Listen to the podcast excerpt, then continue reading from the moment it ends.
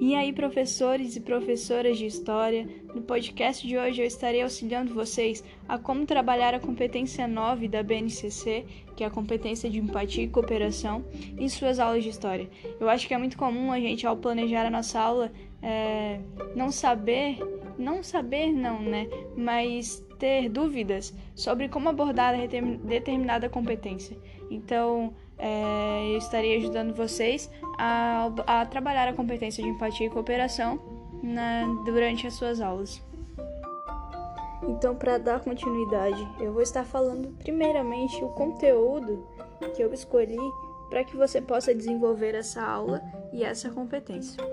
Então, o conteúdo que eu proponho para que vocês trabalhem a competência de empatia e cooperação é o conteúdo de movimentos de resistência à escravidão. Esse é um conteúdo muito bom que dá para trabalhar muito bem essa questão de empatia. E, enfim, é, é um conteúdo muito abrangente que a gente tem um pouco de liberdade para falar sobre isso. Então, a minha sugestão é que vocês iniciem a aula falando sobre esses movimentos de resistência, esses movimentos de luta contra a escravidão. E aí falar sobre sobre as datas, fazer toda a contextualização desses movimentos, é, como foram, quais os objetivos, é, como eles terminaram. Acho que também é importante ressaltar isso. E após isso, a gente relacionar, fazer uma comparação histórica entre esses movimentos de resistência à escravidão e os acontecimentos atuais da luta contra o racismo. Eu acho que esse seria o ponto-chave para a gente trabalhar a empatia e a cooperação dentro da nossa, do nosso conteúdo, dentro da nossa aula de história.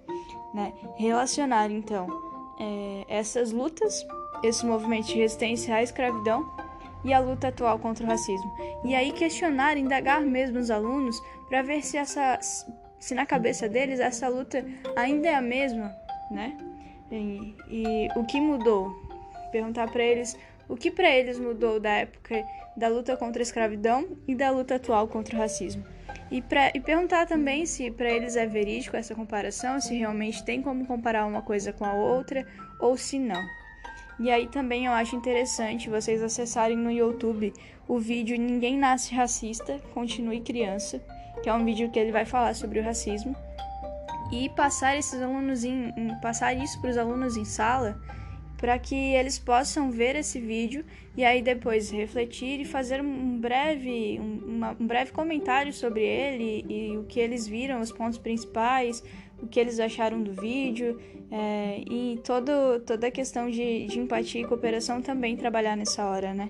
Se, se eles acham que o racismo é muito presente ou não na escola, é, na realidade deles e para auxiliar assim nessa nessa aula, que eu sei que, que hoje, por conta do coronavírus, a gente está muito distantes, né? Então, para auxiliar, a gente, a gente pode estar usando o Google Meet, né? Que é uma plataforma de reunião. Então, essa aula pode ser feita através do Google Meet. É, ou enfim, ou a plataforma que você esteja usando na sua escola. Mas como sugestão, eu deixo o Google Meet que dá para trabalhar bem legal.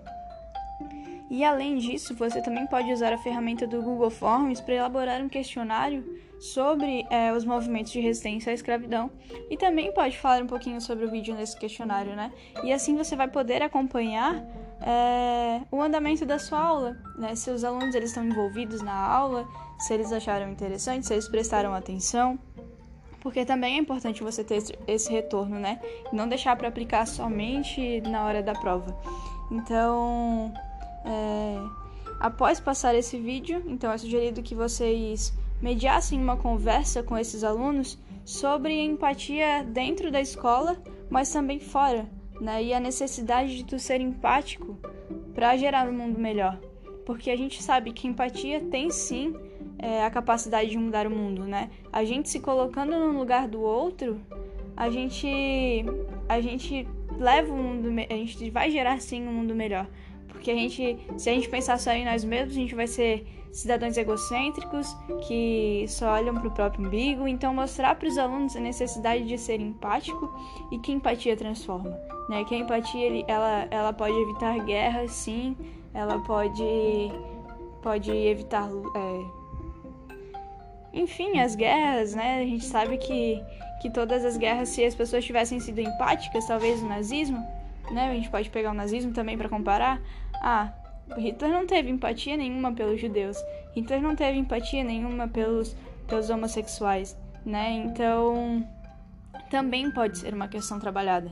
Né? A gente está falando sobre o movimento de resistência à escravidão, mas talvez é, os outros movimentos de luta, as outras guerras, também podem ser trabalhadas é, para trabalhar essa competência de empatia e cooperação.